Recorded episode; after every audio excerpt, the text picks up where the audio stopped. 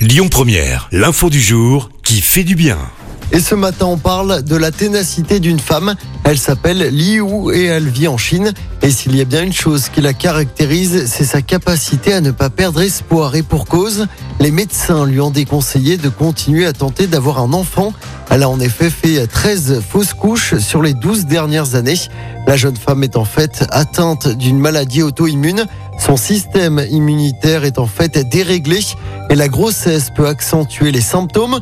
Et pourtant, en mars dernier, elle a donné naissance à un bébé, son premier enfant, après une grossesse marquée par des saignements et des craintes de perdre l'enfant une nouvelle fois au cinquième mois de grossesse. Mais après une surveillance accrue, l'enfant est finalement né. Il se porte bien tout comme la maman.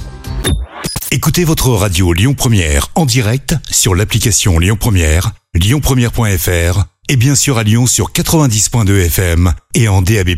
Lyon Première